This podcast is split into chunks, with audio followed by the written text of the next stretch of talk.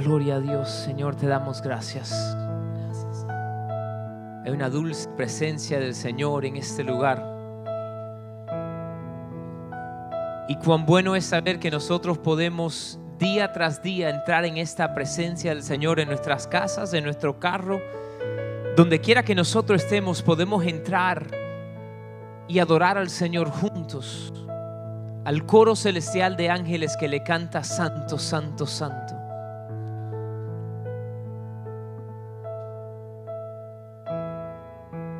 Donde podemos glorificarle y recibir de su majestad y de su gloria de nuestro rostro puede brillar como brillaba el rostro de Moisés cuando iba delante de la presencia del Señor. Y te damos gracias, Padre, por estar con nosotros. Y te adoramos y te glorificamos. En el nombre poderoso de Jesús. Gloria a Dios, pueblo. Dale un aplauso más al Señor, al Señor. Esto es para el Señor. No es para hombre, no es para nadie más, sino para Dios, el Rey de Reyes y Señor de Señores, que es digno de ser exaltado y glorificado. Amén. Gloria a Dios. Santo es el Señor. Santo es el Señor. Él es digno, merecedor. Ustedes que están en casa, le damos la bienvenida en esta mañana igualmente y gracias por dejarnos entrar y hacer que su casa sea parte del online campus de la iglesia 3W. Y es un honor estar con ustedes en su casa en esta mañana. Amén. Gloria a Dios. Esta semana celebramos el Día de Acción de Gracias. ¿Cuántos ya encontraron su pavo? No, que estoy preguntando, aquí nosotros somos hispanos, ¿cuántos compraron ya el cochinillo o la paletica? La, paletica ya, sí, yo compré. Mira, yo la semana pasada fui, Eh, eh, tuve que ir a hacer unas compras, ¿no? Los mandados. Y nosotros hacemos pernil allá en la casa. Y entonces em, las compras yo las hago usualmente en Costco. Y empecé a mirar y no había ni un pernil, ni uno, ni una pierna de, la paletica, ¿no? Ni, una. Y le pregunté a una de las personas, bueno, ¿cuándo, cuando llegan? Me dicen, no sabemos. Y dije, ah, ese es un problema. Señor, tiene que traer las paletas, eh, tú provees, ¿verdad? Y entonces, eh, creo que fue, no me acuerdo ahora si fue un miércoles o jueves, eh, donde fui de nuevo a Costco a comprar unas cosas que hacía falta para la iglesia. Y cuando estaba haciendo las compras de las cosas para la iglesia, me di cuenta que habían llegado, habían a la montaña de los perniles. Y dije, gracias Señor, porque has provisto. Y entonces escogí y compré también lo que me hacía falta y ya las tengo ahí. Esta noche las voy a sazonar porque tienen que estar adobadas por varios días para que de verdad quede bien. Entonces, eh, yo sé eh, eh, que algunos de ustedes son bien gringos y, ya prepararon el pavo, pero bueno, yo soy bien cubano y, preparo el pernil, amén. O el jamón, mi hermano Mike hace tremendo jamón. Mike ah, Gómez hace tremendo jamón. Si, usted, si Mike un día a ti te invita a su casa para comer el jamón que él hace, cambie su schedule, pero vaya, ¿ok? Porque es tremendo el jamón que hace mi hermano Mike. Ah, ah, sí, así que si Mike Gómez algún día usted le invita a que voy a hacer un jamón, no se lo pierda. Amén. Gloria a Dios. Em, en esta mañana vamos a concluir esta temporada de baches de la vida. Y preparándolo para concluir en esta bache, yo no sé si usted se ha dado cuenta que hay ciertas calles que no importa cuántas veces vengan y las arreglen, el bache sigue formándose aún más grande. Y hoy vamos a hablar acerca de uno en el cual vemos continuamente en nuestra vida y ha sido, lo hemos visto eh, eh, continuamente en la escritura y lo vemos poniéndose más grande todavía. Y lo voy a ver lo que dice Segunda de Timoteo. Si está conmigo ahí, vamos a comenzar en Segunda de Timoteo, capítulo número 3. Segunda de Timoteo, capítulo número 3. Y mira aquí lo que escribe en 2 de Timoteo capítulo 3. También debes saber esto, que en los postreros días vendrán tiempos peligrosos. Digan peligrosos. ¿Cuántos saben que si uno va a una alta velocidad y se mete con un bache es bien peligroso? Y mira aquí lo que describe que va a suceder. habrá muchos amadores de sí mismos, ávaros, vanagloriosos, soberbios, blasfemos, desobedientes a los padres, ingratos, impíos, traidores, impetuosos, infatuados, amadores de los deleites más que de Dios, que tendrán apariencia de piedad, pero negarán la eficacia de ella. A estos evita. Déjame decirle que podemos hacer una temporada entera de estos dos versículos o de esto que hemos leído. Pero en específicamente quiero hablar acerca de algo que está ahí mismo en el medio y es el bache de la ingratitud. El bache de la ingratitud.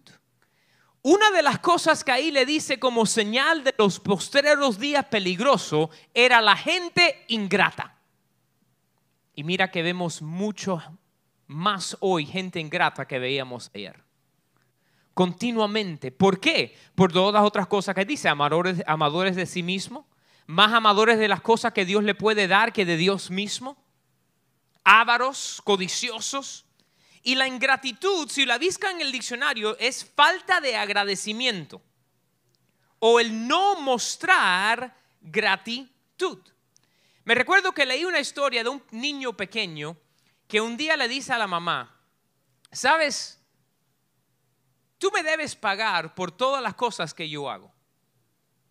Y él cogió una nota y empezó a escribir, limpiar mi cuarto, un dólar Botar la basura, un dólar. Guardar los platos, un dólar. Limpiar no sé qué cosa, mi ropa, poner, guardar mi ropa, un dólar. Y le puso un bill a la mamá arriba de la mesa por cuatro dólares. Y mamá cogió otro pedazo de papel, le puso los cuatro dólares y escribió lo siguiente. Por tenerte en mi vientre, nueve meses, cero dólares. Por el darte un lugar donde tú puedas vivir, cero dólares. Por cocinarte la comida todos los días, cero dólares. No me debes nada. Y en ese momento el niño se dio cuenta de lo ingrato que había estado siendo por todo lo que tenía y solamente enfocándose en lo que a él le debían dar por hacer algunas cosas. Pueblo, el bache de la ingratitud es grande. El bache de la ingratitud era uno de los problemas más grandes del pueblo de Israel. Mira, voy a leer solamente una porción de Números capítulo 11, si vas conmigo esta mañana, a Números capítulo 11. Te voy a dar varios ejemplos, pero voy a leer este. Números capítulo 11, comenzando en el verso número 4. Mira lo que dice, Números 11, verso 4 y la gente extranjera que se mezcló con ellos tuvo un vivo deseo. Y los hijos de Israel también volvieron a llorar y dijeron, ¿quién nos diera comer carne? Nos acordamos del pescado que comíamos en Egipto de balde, de los pepinos, los melones, los puerros, las cebollas y los ajos. Y ahora nuestra alma se seca, pues nada sino este maná. Ven nuestros ojos.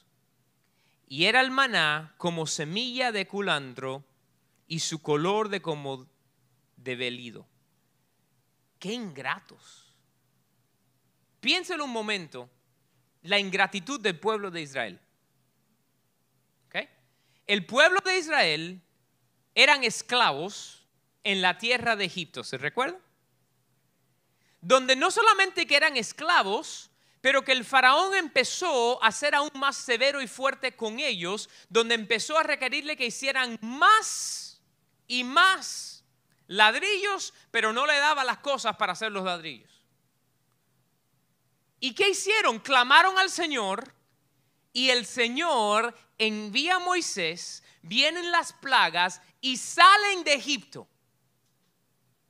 Y ahora están en el desierto, se enfrenta con el mar rojo y dice, pero ¿para qué nos trajiste aquí? ¿Para morir? El Señor abre el mar rojo.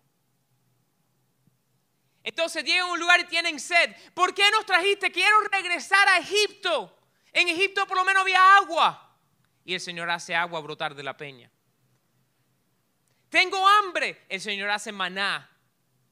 Que viniera por la mañana. Dice, todos los días cógelo. Y el día antes del día de reposo coge doble.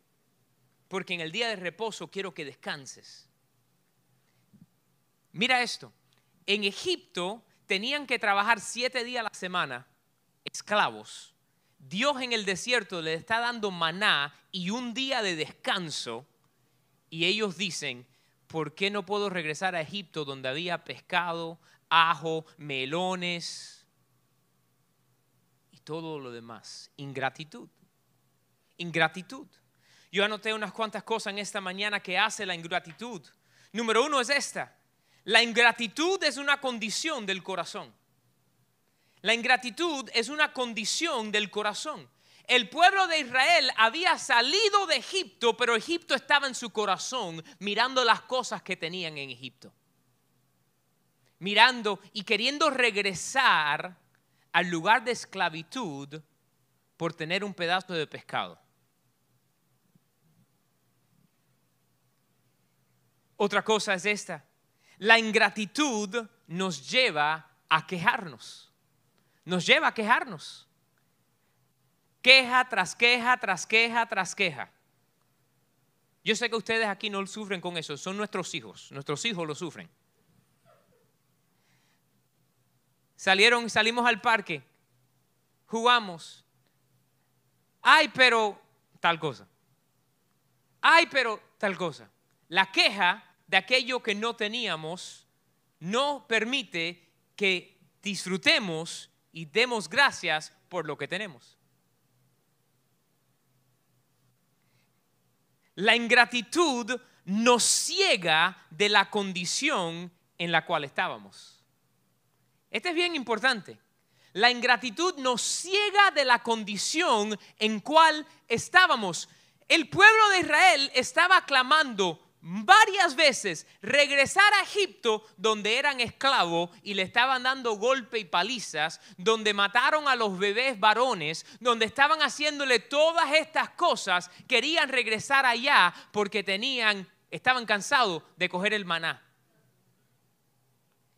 Ciegos al oprobio y la esclavitud en donde estaban. Eso si, si somos honestos, vemos eso en nuestra vida muchas veces. Ingratos y queriendo regresar a una relación, a una amistad, a una condición previa, porque ahí en ese lugar nos sentíamos mejor. Aunque estábamos en ese lugar clamándole al Señor para que nos sacara. Es lo que hizo el pueblo de Israel líbranos, sálvanos, rescátanos.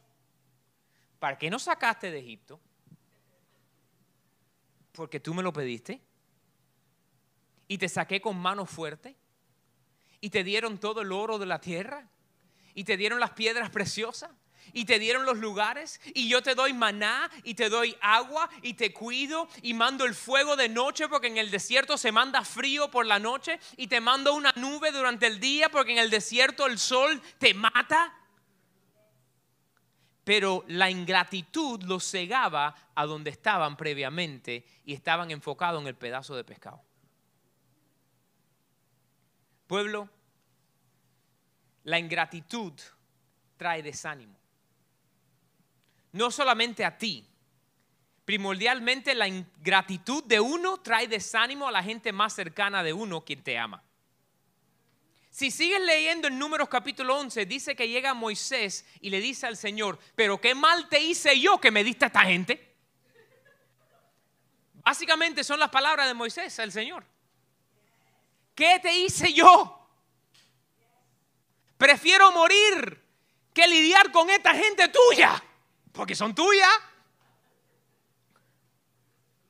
Pueblo, el desánimo, piénsalo un momento, vamos a pensarlo nosotros como padres, cuando trabajamos, hacemos algo extra, nos salimos de, de, todo camino para darle algo especial a uno de nuestros hijos y vemos ingratitud como respuesta. ¿qué nos sucede? Es más, no solamente nos da desánimo, si somos honestos, hasta nos enoja. Y si vas al versículo número uno del verso del capítulo 11, dice que aconteció que el pueblo se quejó a oídos de Jehová y lo oyó Jehová y ardió su ira. Y se encendió en ellos el fuego de Jehová. Cuando nosotros somos ingratos, hasta Dios se incomoda con nosotros. Oh, es la semana de acción de gracias. No, no, no, papo. Estamos supuestos a dar gracias todos los momentos, todos los días, en toda circunstancia, en todo lo que vemos. ¿Por qué? Porque la ingratitud coge lo que se nos ha sido dado y lo tira al zafacón. Entonces, ¿qué hemos estado hablando en esta serie? Que hacemos como respuesta a los baches? Bueno, la respuesta a los baches es el hablar, el orar, el buscar de Dios.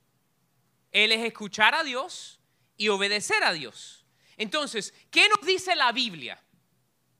¿Qué nos dice el Señor, lo cual tenemos que obedecer enfrentándonos con el bache de la ingratitud? Gracias por preguntarlo, porque eso lo voy a enseñar. Mira, Mira lo que dice la palabra. Vamos a comenzar en el libro de Efesios, capítulo 5. Efesios 5, verso 20, dice así, Efesios 5, 20.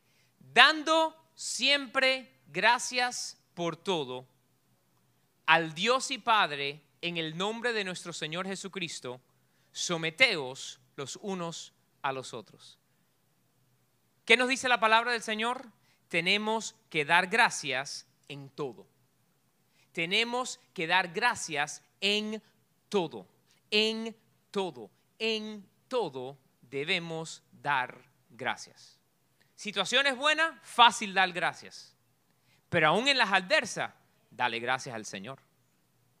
Aún cuando vemos una circunstancia la cual no entendemos, dale gracias al Señor. El pueblo de Israel Sí, tenían deseo del pescado, tenían deseo de la carne. Pero deberían haber dicho, Señor, te doy gracias que no tengo que labrar y trabajar por el maná que se aparece por la mañana. Era como el gobierno dándote las cosas, ¿no? El gobierno celestial.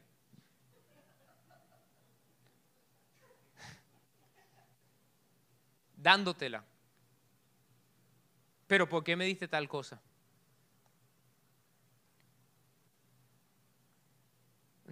Una vez hemos recibido donación de leche muchas veces. Pero me recuerdo una persona específica que vino, que no era parte de nuestra iglesia, pero vino porque eh, alguien le dijo que estábamos repartiendo leche y ellos tenían necesidad. Y cuando llegaron y le dimos la leche, dijeron, pero es leche de 2%, ¿no tienes entera?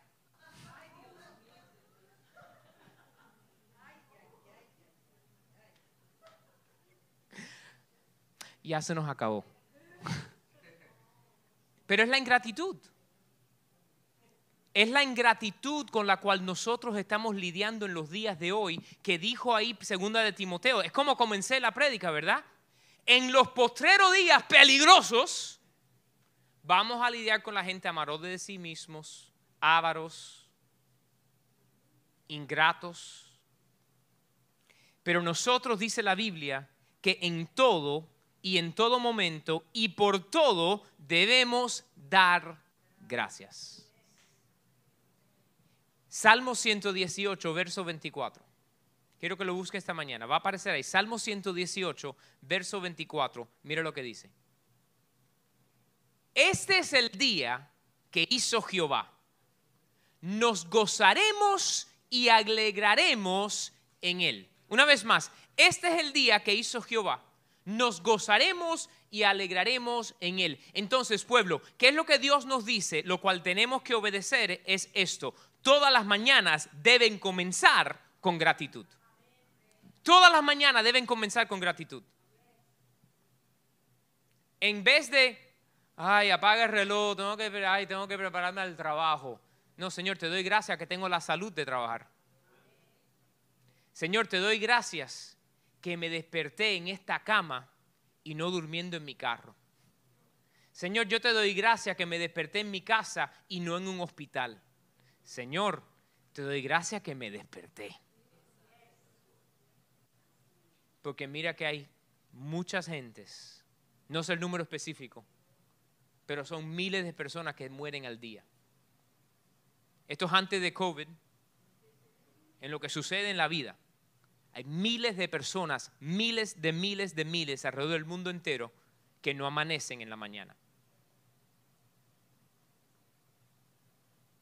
Nosotros, no el día de acción de gracias, recordando lo que hicieron los, pilgrims y los indios, después de pasar aquella primera temporada.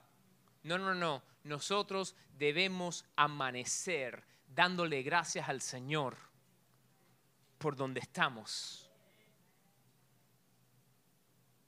y lo que ha hecho. Y eso nos lleva a darle gracias por lo que va a hacer. Pueblo, tenemos que darle gracias a Dios en todo y por todo. Tenemos que comenzar las mañanas con gratitud. Y mira lo que dice la Biblia en Primera de Tesalonicenses 5, 16 al 18. Esta es importante. Primera de eh, Tesalonicenses 5 dice, estad siempre gozosos, orad sin cesar, dad gracias en todo, ahora subraya esta parte, porque esta es la voluntad de Dios para con vosotros en Cristo Jesús. Ay, yo no sé la voluntad de Dios para mi vida, que esté lleno de gozo, que esté siempre orando y que me dé gracias en todo momento. Es la voluntad de Dios. Pueblo, el ser agradecido es parte de la voluntad de Dios. No sabes cuánta gente me dice, es que yo quiero cumplir la voluntad de Dios para mi vida. para de quejarte y empieza a ser agradecido. Ay, pero, pero pastor, eso, eso no está muy lleno de amor. No, no, no, no, no. El Señor dijo, regocijaos, orad sin cesar, en todo dar gracias, porque es la voluntad de Dios. Entonces, si tú me preguntas cuál es la voluntad de Dios, ser agradecido en toda situación que esté. Por eso Pablo aún escribe, estoy en estas prisiones, pero ha sido de bendición porque he podido alcanzar a gente para Cristo. Por eso Pablo y Silas lo llevan preso y a la medianoche empiezan a cantar al Señor y a adorar. ¿Y qué hace ese agradecimiento hacia el Señor? El Señor les dio libertad. Muchas de las cadenas en las cuales estamos viviendo es por nosotros mismos ser ingratos a lo que tenemos del debate del Señor en nuestra vida. Es tremendo bache en el cual nosotros continuamente estamos y a veces nosotros está tan grande ese bache que el carro se nos quedó. ¡Pum! Y se quedó el carro.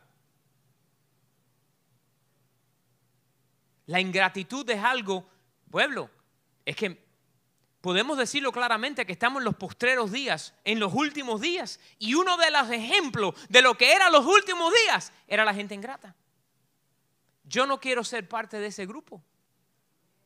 Yo quiero ser una persona que en todo puedo buscar lo que Dios está haciendo. Hay dos tipos de personas. Una de las cosas que le dije al principio es que es una condición del corazón. ¿No es verdad?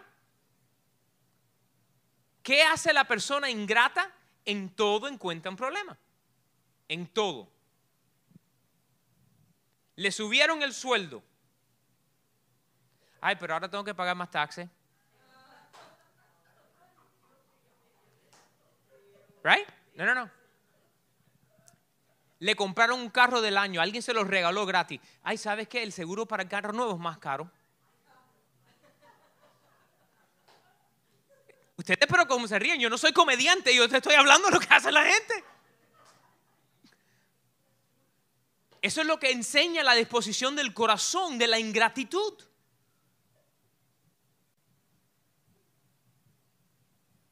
El negocio estaba a punto de quiebra. Traen una persona nueva. Ha cambiado las cosas y ahora está creciendo el negocio de nuevo. Ay, pero esta gente han cambiado todo. Papo, te ibas a quedar sin trabajo. Porque iba a cerrar el negocio. No, no, no, no, es que yo puedo seguir porque es, son muchas las cosas que yo escucho en las consejerías, en las cosas de esas a veces. Mucho de lo que tengo que hablar con la gente es recordarle lo que Dios está haciendo. Me recuerda al hombre que, que se encuentra alguien listo para tirarse del muro, del techo. Se va a suicidar esta vez arriba. Y viene un hombre y le dice, wow, qué pena me da contigo que, que tu esposa se te murió. No, mi esposa está bien. Oh, wow. No, pero que entonces que se te quedaste sin trabajo y no, no, yo tengo mi trabajo. Oh, que tu hijo le pasó, no, mis hijos están aquí. Y entonces, ¿para qué te quieres tirar de aquí arriba? Yo tampoco lo sé. Cuando te empiezas a dar cuenta de todo lo que tenemos, empezamos a darle gracias al Señor. Empezamos a glorificarle, empezamos a exaltarle. Señor, te doy gracias que abrí mis ojos, te doy gracias que puedo ver. Ay, pero tú sabes lo que es que todos los días tengo que ponerme las lentes para poder ver, porque si, mira, si estoy así sin esto no veo nada. Se me hicieron todos ustedes borrosos. Ustedes, ¿cuántos de ustedes tienen iPhones? ¿Tienen iPhones? ¿Saben el, eh, tomar la foto en portrait? Si tienes el, eso que toma la foto en portrait, la persona queda súper bonito y todo el background está blurry. Portrait. Esto lo veo perfecto y todos ustedes están borrosos. Pero ¿sabes qué? Señor, yo te doy gracias que si yo me pongo esto, yo puedo ver y hay gente que aunque le pongan lo que sea, permanecen ciegos. En todo tenemos que darle gracias al Señor. Es algo que tenemos que enseñar a nuestros hijos, pero tú sabes por qué los hijos nuestros no lo tienen, porque nosotros muchas veces somos ingratos. Y nosotros siendo ingratos, le mostramos a nuestros hijos cómo ser ingratos? ¿Quién le habrá enseñado esto a estos hijos nuestros, verdad? Tú, cuando te llamaron el jefe, dijeron, te vamos a dar extra horas esta semana. Esta gente lo único que quiere es sacarme el jugo. Ingratos a que tenías el trabajo. ¿Verdad o mentira? Entonces, ¿qué dice la Biblia? En todo, sed agradecido. En todo, sed agradecido. Mire lo que dice Colosenses 3, uno de mis pasajes favoritos, Colosenses capítulo 3, comenzando en el verso 15. Mire lo que dice. Y la paz de Dios gobierne en vuestros corazones, a la que asimismo fuisteis llamados en un solo cuerpo, y sed agradecidos. Continúa diciendo esto. La palabra de Cristo mora en abundancia en vosotros enseñándonos y exhortándonos unos a otros en toda sabiduría, cantando con gracia y en vuestros corazones al Señor, con salmos e himnos y cánticos espirituales. Y todo lo que hacéis, sea de palabra o de hecho, hacedlo todo en el nombre del Señor Jesús, dando gracias a Dios Padre por medio de Él. Ahora, como yo sé que hay mucha gente que no creen todo lo que dice la Biblia, déjame enseñarte que Dios sabe muy bien lo que estaba enseñando y lo que estaba diciendo. Si usted empieza a analizar, han hecho miles de estudios médicos sobre el agradecimiento. Y aquí hay unas cosas que yo saqué esta mañana de uno de los estudios, donde dice que la gratitud en tu salud mejora el dormir, la tendencia a hacer ejercicio, mejora el sistema cardiovascular, cardiovascular, ¿lo dije bien? Ok. Mejora el mantenerse tomando su medicina si te habían dicho que tomara una medicina. Mejora tu sentirse, su, your mood, el optimismo y tu esperanza dice que la gratitud reduce el abuso a la sustancia. Esto es un estudio hecho médico. Personas lidiando con adicciones, alcohol, a las drogas, encontraron que en ellos reducía el abusar esas sustancias cuando cambiaban a ser una persona más llena de gratitud. Que reducía el consumir grasa, fat intake ¿Por qué? Una persona llena de gratitud también se quiere cuidar.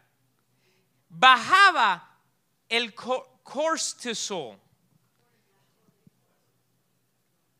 la presión de la sangre, blood pressure, te la pone a nivel cuando eres más lleno de gratitud.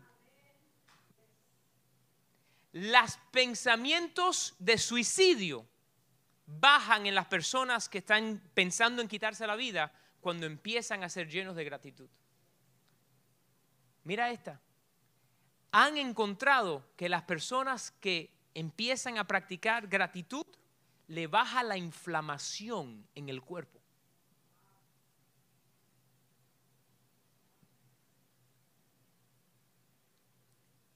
Y el estrés y la depresión que se le, le ve sobre la persona por los médicos se le quita del semblante, simplemente empezando a ser una persona más agradecida. ¿Crees que Dios sabía lo que estaba diciendo? Pero cuando buscamos de Él y escuchamos lo que Él dice y empezamos a obedecer el ser agradecido, aún nuestra salud mejora. Pueblo, Dios sabe lo que estaba diciendo. Nosotros estamos lidiando en este momento, en este país, dijeron que hubieron más de 100 mil personas que murieron por sobredosis a los opioids. Este año, por primera vez, cruzó el límite de 100 mil personas. Déjame decirte, ese número cambiará si empezamos a ser más agradecidos nuestra salud, nuestro matrimonio, todas las cosas en nosotros comienzan a mejorar al obedecer al Señor en el sed agradecido. Es tremendo bache. Es un bache que se forma y que podemos hoy decir, ¿sabes qué? Lo voy a llenar y voy a empezar a ser agradecido. Pero es bien fácil mañana por la mañana volverse a recordar de alguna de las cosas y en ese momento tenemos, como dice Romanos 12, renovar nuestro entendimiento y decirle, Señor, perdóname por mi ingratitud y comenzar a darles gracias por lo que tenemos. Es más, yo le animo a que se compre una libreta y empieza a notar las cosas por las cuales le debemos darle gracias al Señor. Le dicen o le llaman un gratitude journal. Esto es lo que dicen los psicólogos que deben hacer. Se lo dicen a sus pacientes. No, eso se lo sacaron del Señor que dicen todo, darle gracias. Señor, yo te doy gracias por mi carro, te doy gracias por mi casa, te doy gracias por mi esposa, te doy gracias por mis hijas. Señor, yo te doy gracias por el país en donde estoy viviendo, donde yo tuve el placer de nacer. Señor, yo te doy gracias, te doy gracias, te doy gracias, te doy gracias, te doy gracias, dándole gracias al Señor por todo. Y pueblo, inmediatamente vamos a empezar a ver la mano de Dios sobre nosotros. Cuando Él ve que somos gratos, agradecidos, Él mueve y responde y sí, esta semana celebramos el Día de Acción de Gracias. Pero pueblo, en nuestro hogar, en nuestra vida, eso tiene que ser diario. Dándole gracias por todo lo que tenemos, por donde estamos y por lo que está haciendo el Señor. Pongámonos en pie. Señor, en esta mañana yo me arrepiento por muchas veces, aún en mi propia vida, ser ingrato con las cosas que me habías dado y habías hecho. Señor, perdóname. Y te doy gracias, Señor, porque aún como vemos en el pueblo de Israel, un pueblo que fui muy ingrato, cada vez que clamaban a ti, tú respondías. Perdonabas y restaurabas. Y Señor, te doy gracias porque en esta mañana en mi vida tú perdonas y tú restauras. Y Señor, juntos te damos gracias que pudimos reunirnos aquí presencialmente y nuestra familia que está en la internet también. Te doy gracias, Señor, que nos despertamos esta mañana. Te doy gracias, Señor, que podemos respirar, que podemos ver. Te doy gracias, Señor, por lo que están con nosotros. Sí, Señor, reconozco que algunos hemos perdido seres queridos y nos duele, pero te doy gracias por lo que todavía están conmigo. Te doy gracias, Señor, por lo que estás haciendo en mi vida, en la vida de mi familia. Señor, yo te doy gracias. Y Señor, declaro que de hoy en adelante viviré una vida más llena de agradecimiento porque sé ahora que es tu voluntad. En el nombre de Jesús. ¿Hay odor al Señor?